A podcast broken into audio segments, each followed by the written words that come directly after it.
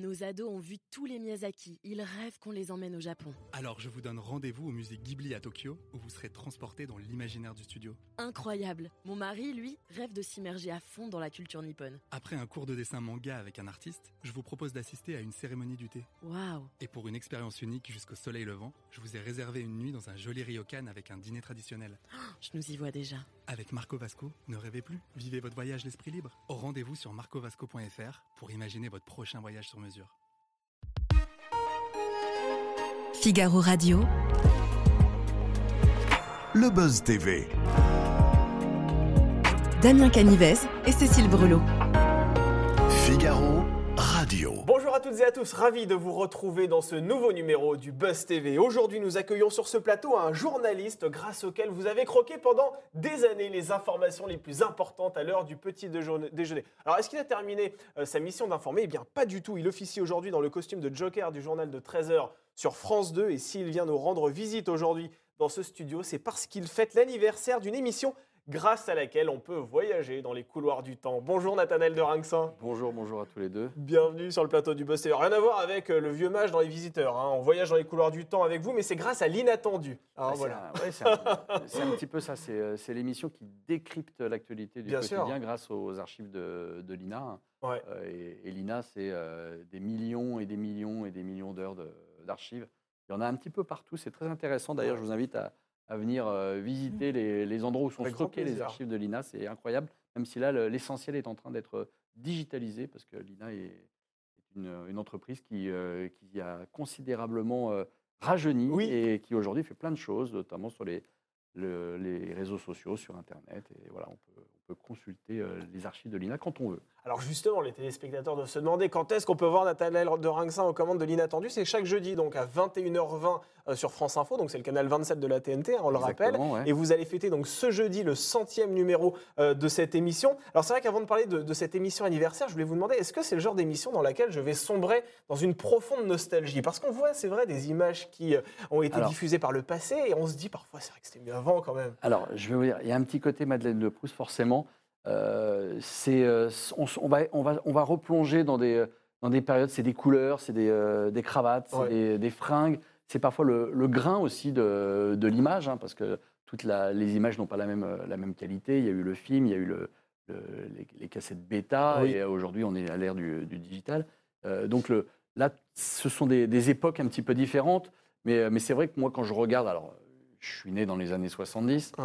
euh, et c'est vrai que quand je regarde la- les images d'une télévision qui me rappellent euh, celles que je regardais avec mes grands-parents, avec mes parents quand j'étais petit, forcément j'ai une petite, euh, une petite sensibilité. Donc le Ouais. côté années 70, début 80, avec euh, des couleurs euh, et des pulls euh, horribles. Quoi, vous n'assumeriez pas aujourd'hui en 2023 Ah, de totalement toute pas du façon. tout. Et comment cette émission est née? Parce que c'est une super idée, quelque part, de mettre l'actualité en perspective avec des images d'antan. Comment cette, cette idée est-elle née?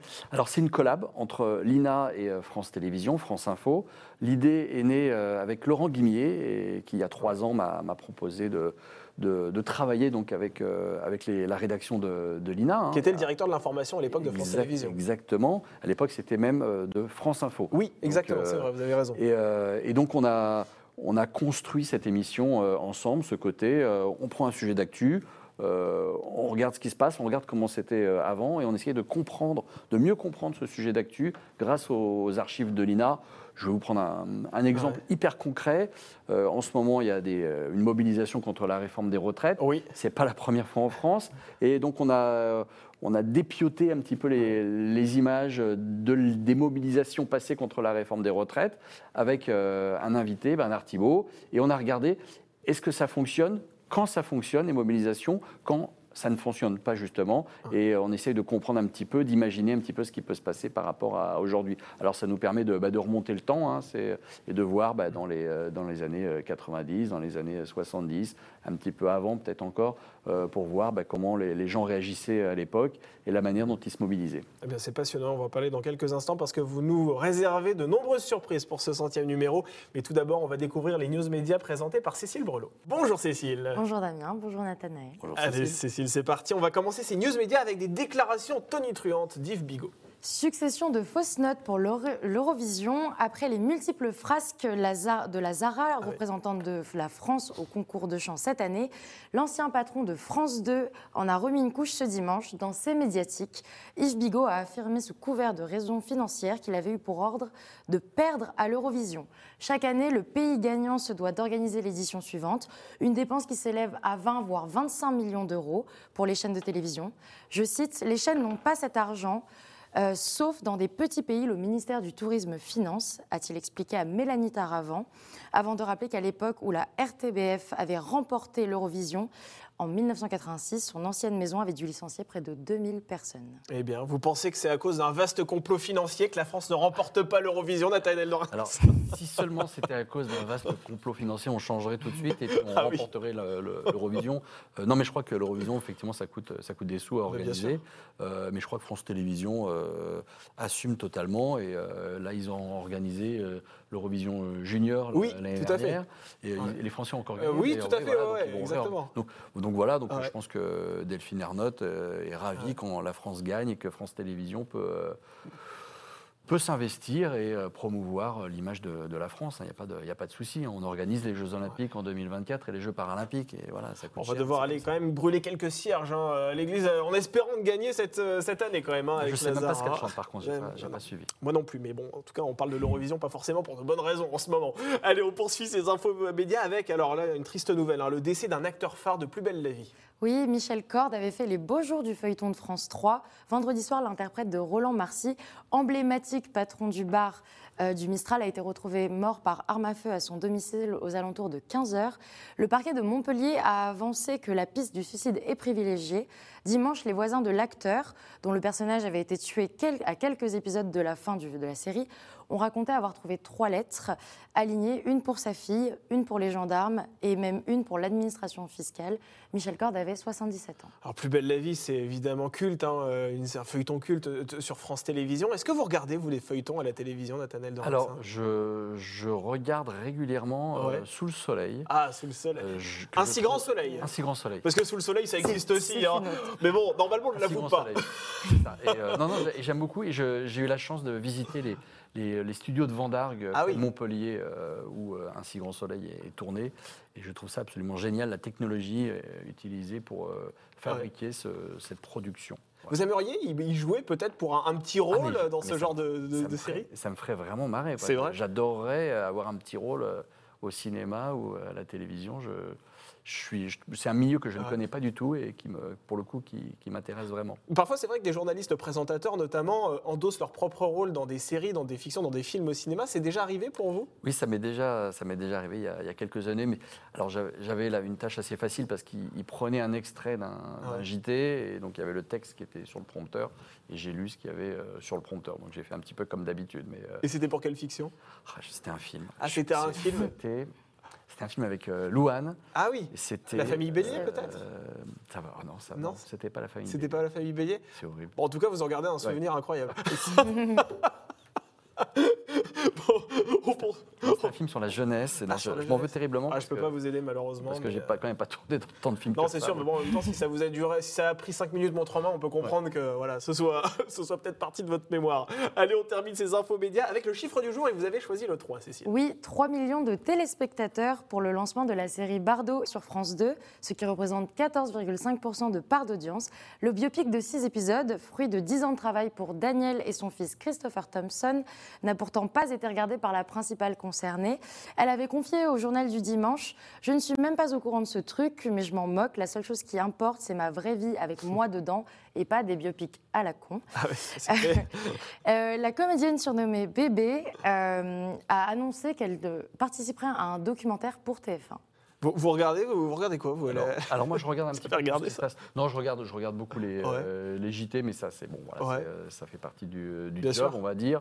Euh, je suis un consommateur, je suis davantage euh, aujourd'hui euh, plateforme que Ah, télé en plus direct, Netflix. voilà. Ouais. Netflix, Amazon Prime peut-être? Voilà, exactement, ou un petit peu, un petit peu ce qui se passe. Je, je suis assez, assez curieux, j'ai pas mal, pas mal d'abonnements et j'ai trouvé ça hyper intéressant. Voilà, moi j'ai trouvé ça très bien fait. En tout cas, c'est, c'est une belle série euh, comme France Télévisions sait en faire. Alors vous animez donc chaque semaine, hein, c'est à 21h20, euh, l'inattendu sur France Info. Et ce jeudi 11 mai, donc je disais, vous allez célébrer le centième numéro. Alors pour ceux qui n'ont jamais eu la curiosité de regarder ce magazine jusqu'à maintenant, euh, comment cette émission se découpe-t-elle? Est-ce que vous avez systématiquement un invité fil rouge comme ça sera le cas lors de ce centième numéro? Est-ce qu'il y a des séquences? Comment ça se passe? Alors, normalement, l'émission est, euh, est séparée en, en deux, avec Ouais. euh, deux dossiers et un invité, deux thématiques euh, et un invité.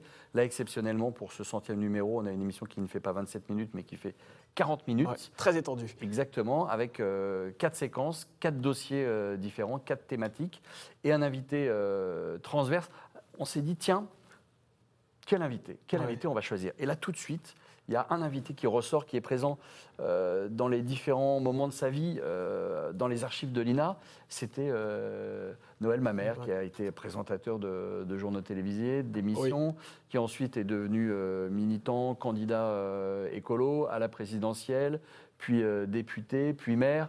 Donc il apparaît à différents moments de sa vie, de, de ses vies dans les archives de, de l'INA, et il correspondait assez bien à, à ce qu'on on avait envie de montrer. En plus, c'est quelqu'un qui, qui a une... C'est un bon client, voilà, comme on dit dans le, Ouais. dans le métier. Et donc on a travaillé avec lui, on a identifié les, les différentes thématiques, donc les quatre thématiques que l'on souhaitait euh, aborder. Et alors, il y en a une qui tombait, euh, je pense, sous le sens, c'était le- les présentateurs JT. On a fait l'évolution des présentateurs JT et donc des lancements des présentateurs JT euh, des années 50 à, à nos jours. C'est plus le même métier, hein, Ouais. c'est plus tout à fait la même histoire. Donc euh, ce métier a évolué, on a appris, les présentateurs ont appris à, à faire évoluer leur métier. Mais à l'époque, c'était drôle d'avoir des lancements qui faisaient 2-3 minutes où le mec donnait, donnait son avis en Alors qu'aujourd'hui, c'est en seulement 10 secondes. Quoi. voilà, en tout cas, c'est beaucoup plus, beaucoup plus court. Euh, après, on parle de, de la fin de vie. C'est dans l'actualité. C'est euh, un sujet qui est cher à Noël Mamère et il nous explique pourquoi dans l'inattendu. Ouais. Là, je fais un peu de teasing. hein. Faut regarder donc. On s'est intéressé aussi à, à la manière dont, euh, dont l'environnement s'est médiatisé. Et il a fait, euh, il a été pour beaucoup. hein, il a été candidat à la présidentielle en 2002. Euh, il a su faire des coups, Noël Mamère. Je pense que son regard de, de spécialiste des médias, de la télévision, de journaliste, a, a beaucoup apporté Ouais. euh, à, ce- à son parti. Et, euh, et on a terminé, bien sûr, avec le, le mariage pour tous. Noël Mamère, en, en 2004, a été le, le premier maire à, à marier euh, un couple euh, homosexuel. À l'époque, c'était illégal. Ouais. Et euh, alors, c'était hyper fort. Je ne vais pas tout vous dévoiler, mais euh, il y avait des larmes à l'époque. Et euh, sur le plateau, euh, quand on a enregistré l'émission, je crois qu'il avait, il avait Il les yeux encore un petit peu humides. ouais. Euh, mais vous énumérez son parcours, il a mille vies, c'est Noël Mamère. Quel regard, vous, vous portez sur, euh, sur euh, ses multiples carrières? De Noël, ben, je pense que c'est quelqu'un qui, qui, a, qui a toujours été très honnête euh, avec, avec lui-même, avec sa pensée. Je pense qu'il a fait le journaliste parce que le journalisme est un métier qui correspondait à son envie, sa curiosité. Et puis petit à petit, il s'est posé pas mal de questions. On lui demande dans l'émission si, euh, à un moment de sa vie, il était journaliste militant. Et, euh, et il nous confie qu'effectivement, il, avait déjà, il avait déjà des idées, et forcément, il y avait un, prisme qui était, euh, qui était assez fort sur le, pour porter les, idées euh, écolo. Et donc, assez naturellement, euh, il s'est investi dans la politique, avec la présidentielle, puis après, dans sa commune de, de Bègle, et en tant que député. Je crois que c'est quelqu'un qui était... qui, c'est un- c'est quelqu'un d'honnête, quoi. C'est quelqu'un de droit, quelqu'un de, Il est formidable. Moi, je le trouve, euh, je le trouve formidable. C'est vrai. C'est quelqu'un que j'ai toujours apprécié voir euh, euh, en tant que journaliste et même en tant que en tant qu'homme politique, il a, il a toujours une rigueur que, que je trouve, que je trouve euh, très intéressante. C'est vrai que Noël Mamère, euh, vous l'avez rappelé, Cécile a eu mille vies, mais ce n'est pas le premier à passer euh, du journalisme à la politique. On en a vu beaucoup par le passé. Claude Sérillon aussi, qui a présenté des JT, euh, plus récemment Bruno Roger Petit, par exemple. Est-ce que vous, vous avez pensé un jour euh, à vous investir en politique? Euh, Claude Sérillon et Bruno Roger Petit euh, n'ont pas de mandat. Ils- Oui, c'est vrai, vous avez raison, ils- c'est vrai. Ils se sont engagés avec, Ouais. des, euh, avec des hommes politiques, Tout à fait, euh, mais ils n'ont pas de mandat. c'est vrai. Alors- Ils ont mis leur carte de presse de côté pour euh, s'investir un peu plus dans l'arène politique. Non, c'est pas quelque chose qui me qui m'a traversé euh, l'esprit. Ça Ouais. changera peut-être un jour, mais là pour l'instant, non, c'est pas du tout dans le dans la C'est pas dans vos projets à court projet. terme, quoi. Voilà. Alors juste, il y a un truc. Ouais. génial dans l'inattendu, dans le centième numéro, c'est le, le portrait de Noël Mamère avec les archives de l'INA. Ah oui. Et là, en, en trois minutes, vous avez euh, trois minutes de Noël Mamère qui sont absolument dingues. Le seul point commun, vous savez quoi, dans ces trois C'est minutes, quoi c'est sa moustache. Ah, ça, il l'a jamais coupé, même aujourd'hui en, en 2023. C'est, on, on le verra avec une moustache, donc vous nous rassurez. Bon, ça va alors. Comment est-ce que vous avez choisi ces images? Parce que vous lui avez aussi laissé euh, carte blanche. Est-ce que vous en avez discuté Comment est-ce que, est-ce que vous pouvez nous raconter un peu les coulisses Oui, alors c'est un, c'est un petit peu un échange. Euh, nous, on a, on a les, les archives de l'INA, donc euh, avec des documentalistes hein, qui, qui vont euh, développer, les, porter les sujets, qui vont, qui vont font un travail remarquable, euh, justement pour trouver les bonnes archives les bonnes séquences. Euh, donc nous, on lui, a dit, bah, tiens, il y a ça, ça, ça, ça, et ça qui peuvent vous intéresser. Est-ce qu'il y a d'autres sujets qui peuvent vous intéresser? Bah oui, moi j'aimerais bien parler de la fin de vie. Effectivement, la fin de vie, c'est dans l'actu en plus. Donc on, regarde et on lui propose, il dit, bah oui, il y a ça. Donc, et on se met d'accord sur, sur les, les sujets, les angles que l'on va, que l'on va développer. Après, ce qu'on a dans l'émission, les dossiers sont portés par les journalistes de l'émission qui travaillent avec les documentalistes de l'INA et, euh, et qui vont donc préparer. Et Noël est- était souvent présent dans ces archives, on ne va pas se mentir, mais pas tout le temps. Mais après, pour nous, c'est un plus formidable d'avoir euh, un, un témoin euh, de l'époque des archives en question qui nous raconte comment c'était à l'époque, et euh, le mariage pour tous en 2004, euh, ou la, la présidentielle en 2002, et, et la manière dont il l'a vécu. Vous voyez, on est vraiment dans le, on est vraiment dans le témoignage, quoi. Et est-ce que parfois, lorsque vous regardez ces images, vous vous dites, c'était mieux avant Clairement? Je ne fais pas partie euh, de, la, de la catégorie des gens qui, qui disent c'était mieux avant. Euh, de temps en temps, je me dis, tiens, bon, Ouais. euh, c'est peut-être un peu moins bien aujourd'hui, mais il, faut, il faut avancer. Donc on a, on, a, on a tous vécu des époques différentes. Euh, Ah ouais. voilà, la, la vie avance. et, euh, Mais qu'est-ce qui était mieux avant, selon vous Au- Aujourd'hui, quand vous comparez l'époque de 2023, par exemple, avec celle que, dont, dont vous pouvez parler euh, dans l'inattendu, est-ce qu'il y a des choses vraiment où vous dites, ah, franchement, là-dessus, j'aimerais bien retourner un petit peu dans le passé? Mais peut-être juste sur cette thématique. Sur, euh, sur les thématiques de, de Noël. euh, de Par Noël exemple, Mamère. euh, ou, ou même sur d'autres que vous avez traités dans cette émission, où vous vous êtes dit, à un moment donné, c'est flagrant, là, franchement, en 2023, on n'a pas forcément évolué Non, dans non, le bon c'est- sens. Alors, on n'est on est vraiment pas euh, à- justement à mettre en avant le, le- le c'était mieux avant. Je vous donne un exemple d'une thématique qu'on n'a pas encore euh, développée, Ouais. mais ça devrait arriver bientôt. euh, le baccalauréat. Ah, Voilà. ouais, Un sujet ouais. qui fait causer, tout le monde dit Bien c'était sûr, mieux avant. Eh ben, absolument, On parce qu'on ne le donnait pas. Eh ben, ce qui est intéressant, si vous épluchez les archives, c'est qu'à chaque époque, on se dit c'était mieux avant, c'était mieux avant, Ah, c'était mieux avant. ouais. Euh, franchement, moi j'ai un fils qui passe son bac aujourd'hui. euh, Il le vole pas. Il le vole pas. Ah. euh, il travaille euh, énormément. Il va avoir un très bon bac. Ah. Et, euh, et aujourd'hui, il est, il est- je, je pense qu'il a, il a un meilleur niveau euh, que je ne pouvais l'avoir il y a 30, 30 et quelques années. 30 et quelques années, bon, on va arrondir à passé le 30, bac, ça, vous arrange peut-être. Euh, L'une des thématiques est l'évolution du rôle des présentateurs. Vous qui êtes journaliste, Ouais. est-ce que euh, c'était par exemple peut-être plus plaisant d'exercer euh, dans les années 90 Alors non, là pour le coup, je pense que c'était pas mieux avant euh, le- les lancements des journalistes parce qu'ils étaient souvent trop longs, parce que euh, on- là on était euh, à une époque où il y avait moins de chaînes de télévision, il n'y avait pas Internet, il n'y avait pas de réseaux sociaux. Donc pour s'informer, vous aviez deux, trois chaînes, pas Ah ouais. plus. Et donc forcément, vous aviez un présentateur qui était assuré de faire euh, X, euh, plus de 35-40% de part de marché. Qui était en majesté quelque part. donc voilà, et, et- et il prenait, je pense qu'il n'y avait aucune précaution euh, d'emploi sur l'utilisation des, des lancements. quoi. C'est le- c'est quoi un présentateur? C'est c'est quelqu'un qui va accompagner le téléspectateur, qui va le prendre par la main pour lui raconter l'histoire de, de l'actualité, qui va lui donner les clés pour euh, bien comprendre, mieux comprendre les, euh, les sujets qu'on va diffuser dans le, dans le JT. Voilà, il y avait peut-être plus de présentateurs euh, vedettes à l'époque. Euh, Aujourd'hui, les présentateurs sont peut-être un petit peu moins euh, vedettes, ou en tout cas, il y en a beaucoup moins, mais euh, ils sont peut-être, ils sont beaucoup plus concernés par, euh, par les lancements. Mais Je ne vais pas me faire des potes avec les présentateurs. hein. Mais avec, euh, Ah vous avez raison, c'est un fait. Toute cette défiance euh, qu'on a maintenant autour des médias, beaucoup de gens ont une défiance médiatique. Vous, vous êtes heureux, vous, dans votre rôle de journaliste maintenant? Ah, moi, je suis hyper heureux dans mon rôle de journaliste. Je suis hyper heureux euh, à France Télévisions. Il y a, euh, je pense qu'il y a une défiance qui, euh, on va dire, qui, qui apparaît régulièrement. Et voilà, c'est au, au- peut-être que certains journalistes, peut-être que certains médias ont fait des erreurs.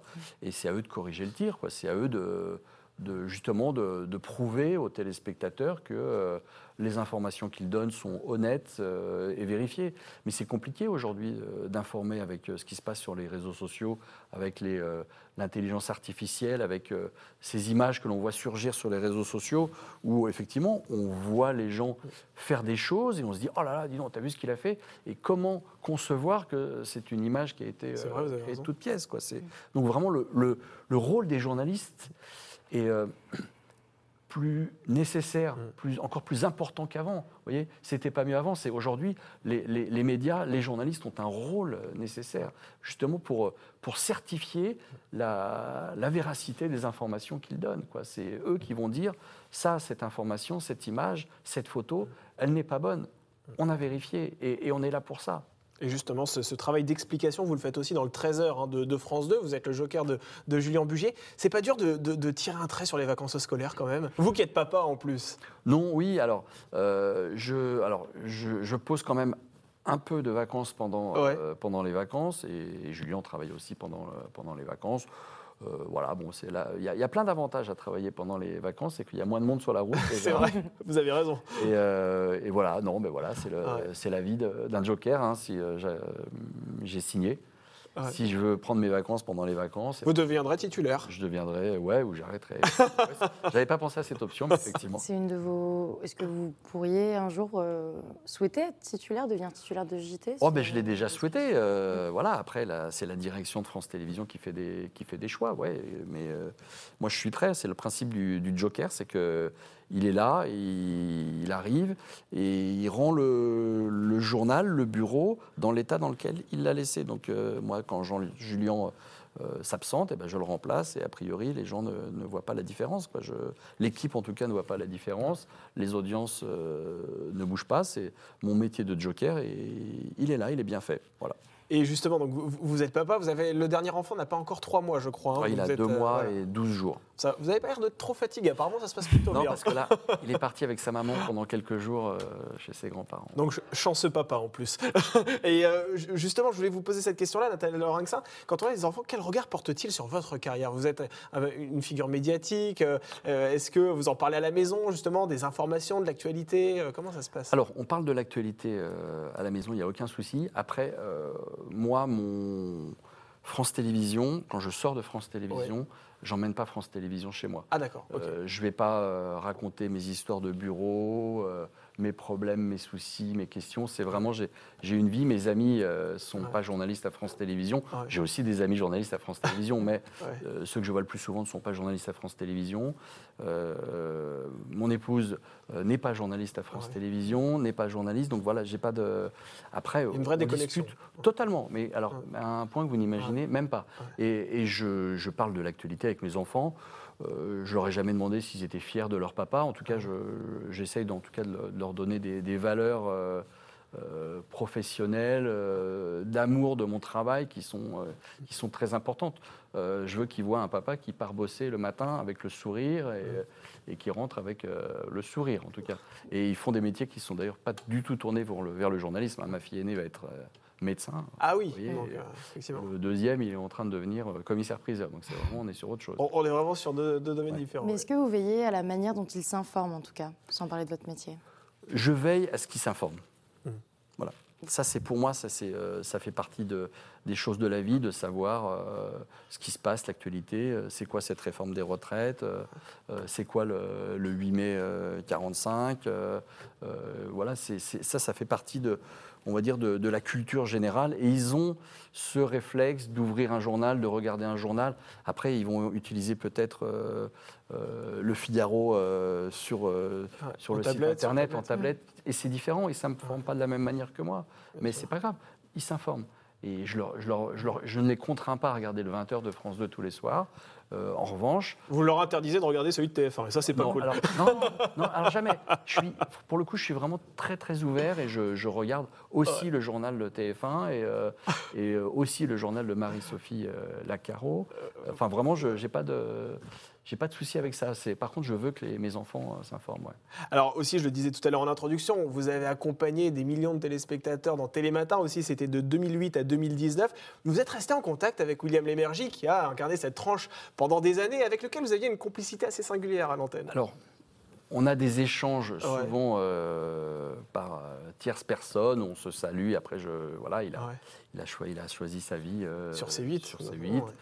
Et, et voilà, mais j'ai, c'est très clairement, c'est quelqu'un qui, qui compte euh, dans ma vie, qui a toujours compté, qui a, qui a toujours été euh, présent dans les moments euh, compliqués euh, que j'ai pu, pu traverser.